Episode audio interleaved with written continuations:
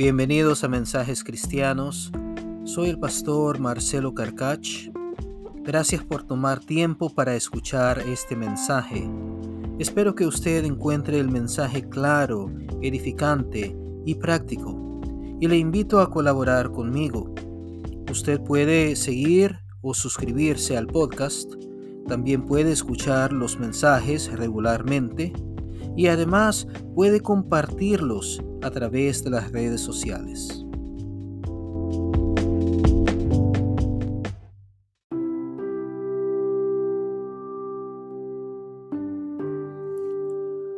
Oh Jehová, Dios nuestro, te damos gracias por la salvación maravillosa, eterna y segura que tú nos has dado por medio de tu Hijo, Cristo Jesús. Danos, Padre, entendimiento de tu palabra y de tu voluntad. Por medio de tu Espíritu, toca nuestros corazones, cambia nuestra manera de pensar y guíanos conforme a los propósitos de tu corazón. Amén.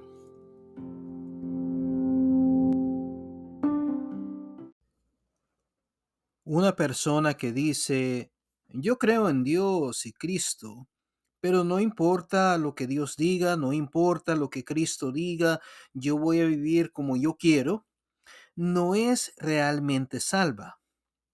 Cree en la realidad de Dios y de Cristo, de la misma manera en que los demonios también creen en Dios y Cristo, pero no se ha arrepentido, no es seguidor de Dios y Cristo, y por lo tanto no cree de la manera en que la Biblia dice que debemos creer. Porque la verdadera fe no solamente dice que el Evangelio es cierto, sino que también nos da confianza en Cristo y nos motiva a obedecer a Dios. Además, una persona que dice, ya no soy cristiano, yo no creo en Dios y Cristo ya más, tampoco es salva. Esa persona no tiene la fe que debemos tener y no se ha arrepentido. Como dijimos en el mensaje anterior, una persona que realmente cree en el Señor, que se ha arrepentido, que pone su fe en Él, busca obedecer al Señor, su vida cambia de dirección. Pero ahora surge la pregunta, ¿Qué sucede cuando el cristiano, el verdadero creyente y seguidor de Cristo Jesús, peca? ¿Cómo afecta el pecado la relación de ese creyente con Dios? Primero, es importante que entendamos que el verdadero seguidor de Cristo está seguro en Cristo. La palabra de Dios dice que nadie puede condenar a esa persona porque Dios, la autoridad máxima, perdonó a esa persona y la declaró justa. Leo para ustedes Romanos capítulo 8, versículos 1 al 4 en la Reina Valera de 1960.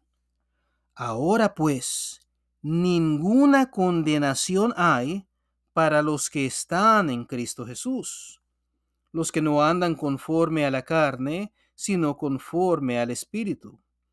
Porque la ley del Espíritu de vida en Cristo Jesús me ha librado de la ley del pecado y de la muerte. Porque lo que era imposible para la ley, por cuanto era débil por la carne, Dios enviando a su Hijo en semejanza de carne de pecado, y a causa del pecado, condenó al pecado en la carne, para que la justicia de la ley se cumpliese en nosotros, que no andamos conforme a la carne, sino conforme al Espíritu. Y los versículos 33 a 35 añaden, ¿quién acusará a los escogidos de Dios? Dios es el que justifica.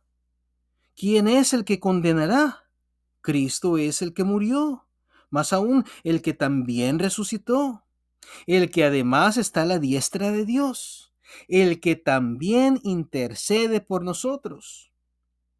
¿Quién nos separará del amor de Cristo? ¿Tribulación o angustia? o persecución, o hambre, o desnudez, o peligro, o espada? Versículos 37 a 39. Antes, en todas estas cosas somos más que vencedores por medio de aquel que nos amó por lo cual estoy seguro de que ni la muerte, ni la vida, ni ángeles, ni principados, ni potestades, ni lo presente, ni lo porvenir, ni lo alto, ni lo profundo, ni ninguna otra cosa creada nos podrá separar del amor de Dios que es en Cristo Jesús, Señor nuestro. En el Evangelio de Juan, capítulo 10, versículos 27 a 29, Cristo mismo enseñó que estamos seguros en Él, que nadie nos puede arrebatar de su mano. Mis ovejas oyen mi voz, y yo las conozco y me siguen, y yo les doy vida eterna, y no perecerán jamás, ni nadie las arrebatará de mi mano. Mi Padre que me las dio es mayor que todos, y nadie las puede arrebatar de la mano de mi Padre. Por lo tanto, necesitamos entender que aunque el verdadero creyente peque, Dios siempre se acuerda del nuevo pacto que hizo a través de Cristo Jesús. Y por eso Él no recuerda nuestros pecados. O sea, Él no está llevando el conteo de nuestros pecados el capítulo 33, versículos 33 y 34 del libro de Jeremías, dice, Pero este es el pacto que haré con la casa de Israel después de aquellos días, dice Jehová. Daré mi ley en su mente y la escribiré en su corazón, y yo seré a ellos por Dios, y ellos me serán por pueblo. Y no enseñará más ninguno a su prójimo, ni ninguno a su hermano, diciendo, Conoce a Jehová porque todos me conocerán, desde el más pequeño de ellos hasta el más grande, dice Jehová. Porque perdonaré la maldad de ellos y no me acordaré más de su pecado. Y la palabra de Dios en primera de Juan 2, 1 al 2, capítulo 2, versículos 1 al 2, dice, Hijitos míos, estas cosas os escribo para que no pequéis. Y si alguno hubiere pecado, abogado tenemos para con el Padre a Jesucristo el justo. Y Él es la propiciación por nuestros pecados, y no solamente por los nuestros, sino también por los de todo el mundo.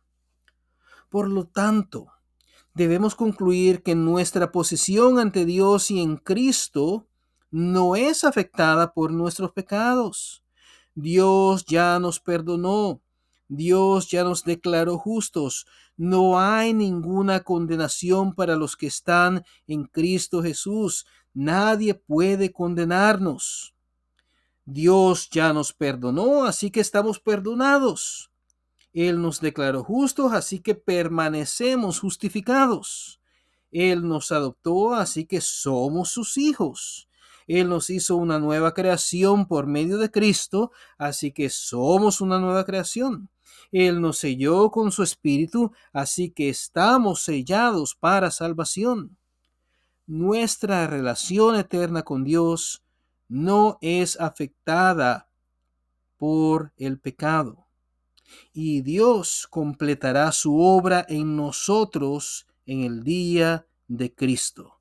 Eso es lo que la palabra de Dios dice en Filipenses 1 al 6.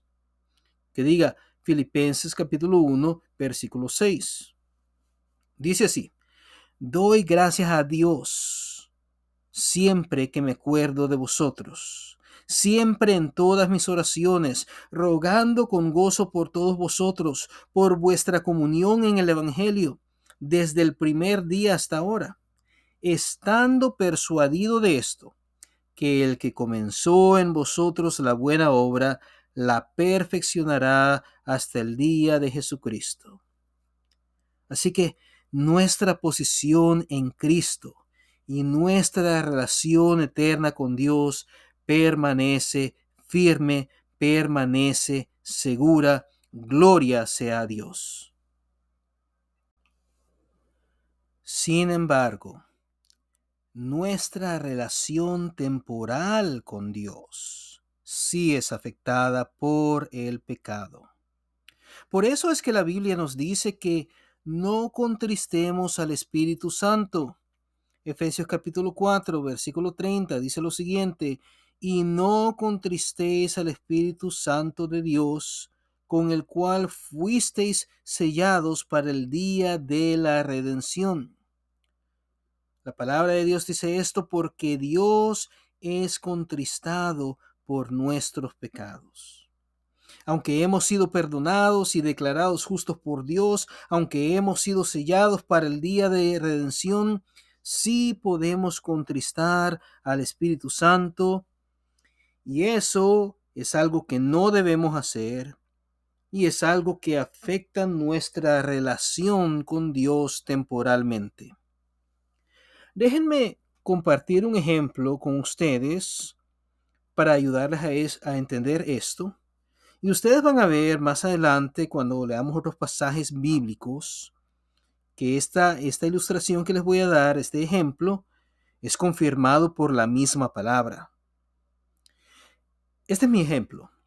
Si mi hijo peca contra mí, yo me voy a molestar con él y lo voy a disciplinar. Pero él sigue siendo mi hijo. Sí, si Él necesita mi auxilio, yo lo voy a auxiliar porque mi amor por Él no ha sido afectado y mi relación con Él no ha cambiado. De la misma manera, cuando nosotros pecamos, nuestra relación con Dios es afectada temporalmente. Nuestra posición ante Dios no cambia, el amor de Dios por nosotros tampoco cambia, Dios sigue siendo nuestro Padre, nosotros seguimos siendo sus hijos, pero en ese momento nuestra relación se ve temporalmente afectada. Por eso es que Cristo enseñó a sus discípulos a orar, Padre nuestro, perdónanos nuestras deudas, como también nosotros perdonamos a nuestros deudores. Mateo 6:12 no está hablando de perdón para salvación. Dios ya es el Padre de ellos, los discípulos ya han sido declarados justos, pero sí debemos buscar reconciliarnos con nuestro Padre Celestial. Por eso es que en Primera de Juan, capítulo 1, versículo 9, se dice que debemos confesar a Dios nuestros pecados. Si confesamos nuestros pecados, Él es fiel y justo para perdonar nuestros pecados y limpiarnos de toda maldad. Además, la palabra de Dios también nos dice que debemos hacer intercesión por los creyentes que caen en pecado.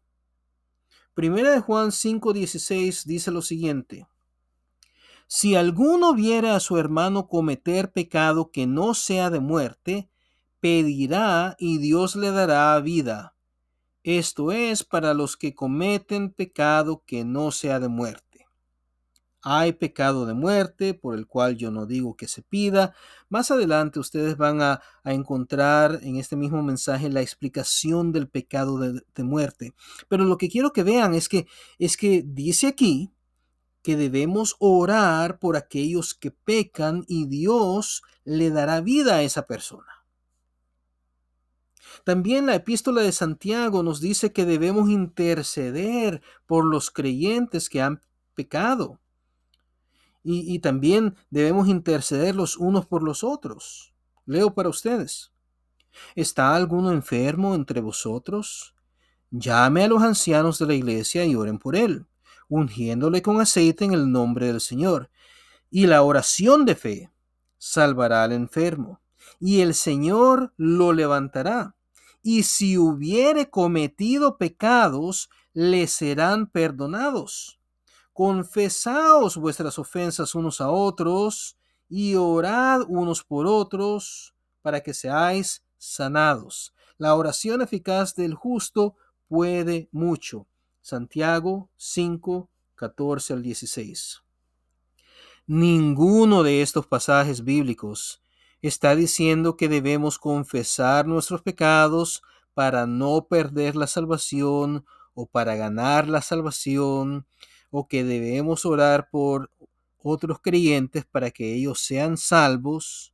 Lo que estos versículos están diciendo es que nuestra relación con Dios se ve temporalmente afectada cuando pecamos y por eso temporalmente eh, nosotros encontramos en esta vida, en esta tierra, necesidad de orar, de confesar, de pedir perdón y de interceder por otros, porque temporalmente nuestra relación con Dios ha sido afectada por el pecado.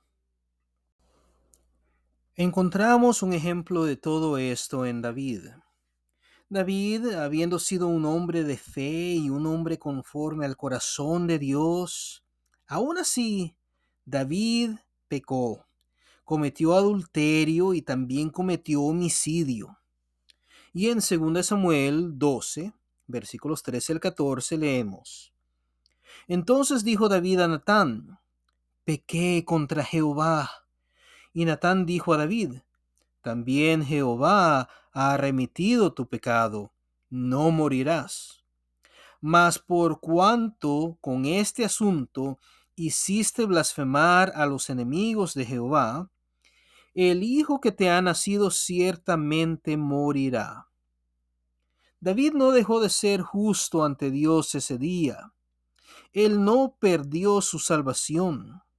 David seguía siendo justo delante de Dios por medio de la fe, así como Abraham había sido justificado por medio de la fe. Pero la relación de David con Dios se vio temporalmente afectada. Tanto así que posiblemente Dios le hubiera quitado la vida a David si él no se hubiera arrepentido. Sin embargo, David se arrepintió y Dios lo perdonó pero Dios también disciplinó a David. Dios le quitó la vida al hijo de David y después vinieron más calamidades a la vida de David por ese pecado. ¿Por qué? Por lo que dice Proverbios capítulo 3 versículos 11 al 12. Y, aquí usted puede acordarse del ejemplo que les di de, de un padre que ama a su hijo aunque el hijo peca contra él. Esto es lo que dice Proverbios 3, 11 al 12. No menosprecies, hijo mío, el castigo de Jehová, ni te fatigues de su corrección, porque Jehová al que ama castiga, como el Padre al Hijo a quien quiere. David era un hijo de Dios y por lo tanto Dios disciplinó a su hijo. De la misma manera, Dios disciplina al verdadero creyente que peca. Dios disciplina a todo aquel a quien Dios ha recibido por hijo. Hebreos 12, 7 al 8 dice lo siguiente. Si soportáis la disciplina, Dios os trata como a hijos, porque ¿qué hijo es aquel a quien el Padre no disciplina? Pero si se os deja sin disciplina, de la cual todos han sido participantes, o sea que, que había pecado en la iglesia hebrea, entonces sois bastardos y no hijos. O sea que Dios disciplina a sus hijos porque los ama. Pero a los que no son sus hijos, no los disciplina y esos son bastardos, no son hijos legítimos de Dios, son impostores. Esa es la idea. Ahora, ¿para qué nos disciplina el Señor? No es para vengarse no es para darnos lo que merecemos, no es para hacer justicia, sino para enseñarnos a vivir una vida santa. Los versículos 9 a 11 del mismo libro dicen lo siguiente. Por otra parte, tuvimos a nuestros padres terrenales que nos disciplinaban y los venerábamos. ¿por qué no obedeceremos mucho mejor al Padre de los Espíritus y viviremos? Y aquellos, o sea, los padres terrenales, y aquellos ciertamente por pocos días nos disciplinaban como a ellos les parecía. Pero este, o sea, este Padre Celestial, Dios, pero este para lo que nos es provechoso, para eso nos disciplina, para lo que nos es provechoso, para que participemos de su santidad. Es verdad que ninguna disciplina al presente parece ser causa de gozo, sino de tristeza, pero después da fruto apacible de justicia a los que en ella han sido ejercitados. Hermanos, Dios no nos disciplina para destruirnos, sino para que cambiemos nuestra manera de vivir. O sea que cuando Dios nos disciplina, debemos entender el mensaje que Dios está tratando de comunicarnos y debemos tomar una decisión que es cambiar nuestra conducta. Ahora bien, la disciplina del Señor no consiste solamente en consecuencias externas, sino también en experiencias internas. Mire lo que David dice en el Salmo 32, versículos 3 al 4. Él está hablando figurativamente, espiritualmente. Mientras callé, se envejecieron mis huesos en mi gemir todo el día. Porque de día y de noche se agravó sobre mí tu mano, se volvió mi verdor en sequedades de verano. Mientras David no se arrepentía y no confesaba su pecado, la mano de Jehová se agravó sobre, sobre él, y él gemía todo el día, y eh, eh, en, una manera figurativa y espiritual sus huesos se envejecieron eh, y su verdor se tornó en sequedades de verano. El punto de David es que espiritualmente, emocionalmente, mentalmente, él no se sentía bien. Él sentía dolor, él sentía la disciplina, la corrección del Señor, porque la mano del Señor se estaba agravando sobre él, porque Dios lo estaba disciplinando. Y eso es lo que muchos de ustedes, estimados hermanos, sienten cuando pecan. Sus conciencias los remuerden y sienten dolor y se sienten alejados del Señor y luego comienzan a preguntarse si perdieron la salvación y, y se llenan de inseguridad. ¿Por qué? Porque Dios los está disciplinando porque ustedes están persistiendo en su pecado. Pero cuando confesamos nuestros pecados y cambiamos nuestra conducta, Dios nos perdona. Los, los, versículos 5 al 6 del mismo Salmo dicen lo siguiente. Mi pecado te declaré y no encubrí mi iniquidad. Dije, confesaré mis transgresiones a Jehová y tú perdonaste la maldad de mi pecado. Por esto orará a ti todo santo en el tiempo en que pueda ser hallado. Ciertamente en la inundación de muchas aguas no llegarán estas a él. Ahora bien, la disciplina del Señor sobre el creyente no solamente duele, pero también puede resultar en la muerte física del creyente. E, esto es cuando hay pecado de muerte.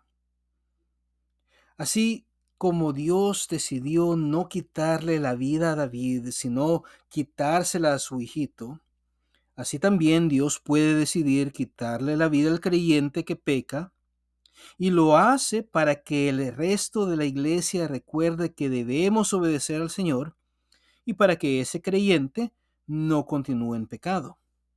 En 1 Corintios 11, 28 al 32, la palabra de Dios dice lo siguiente. Por tanto, pruébese cada uno a sí mismo y coma así del pan y beba de la copa Está hablando de la mesa del Señor.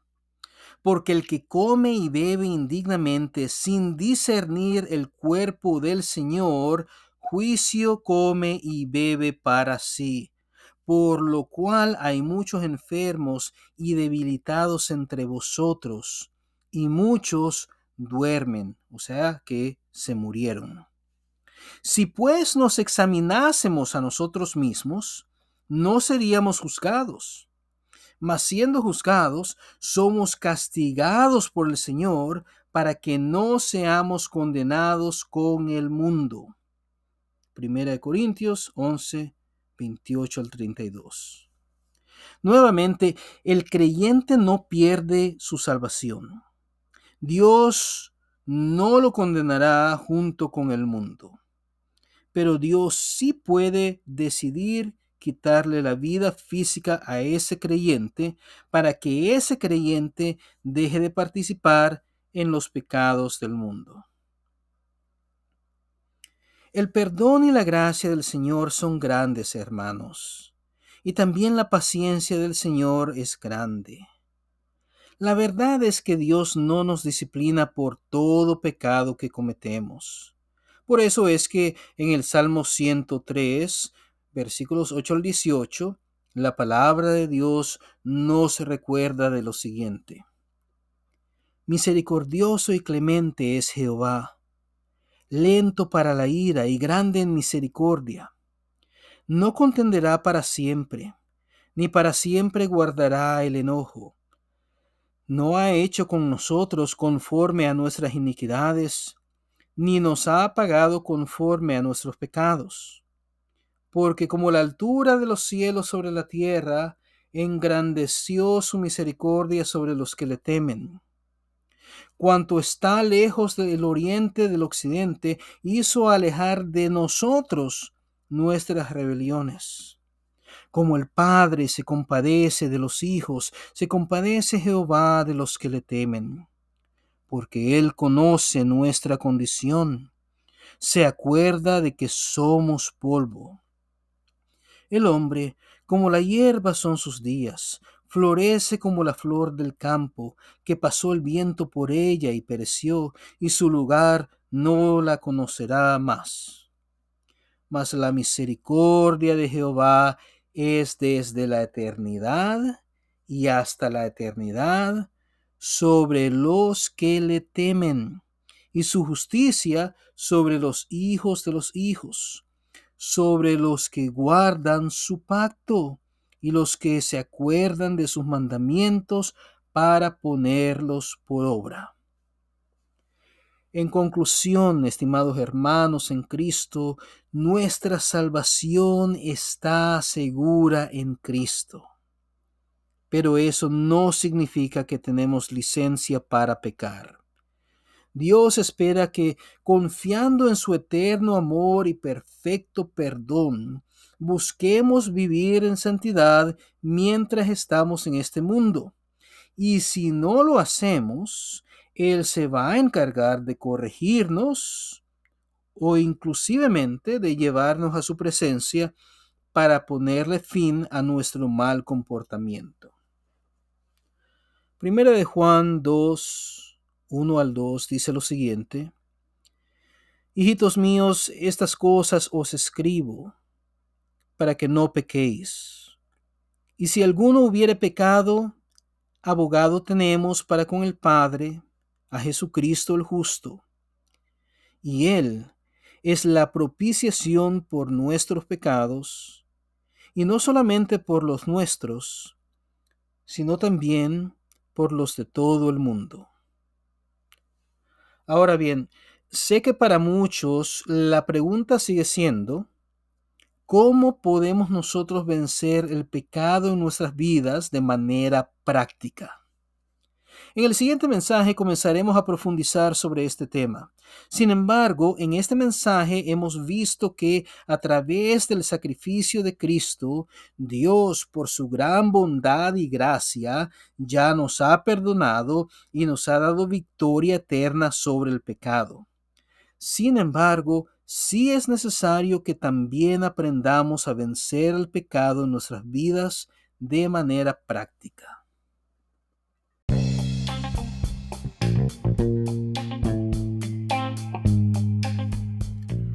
Gracias por escuchar mensajes cristianos. Soy el pastor Marcelo Carcach. Si usted tiene preguntas, comentarios o testimonios que desea compartir, por favor no dude en contactarme. Que la gracia, la misericordia y la paz de Dios en Cristo Jesús sean con usted.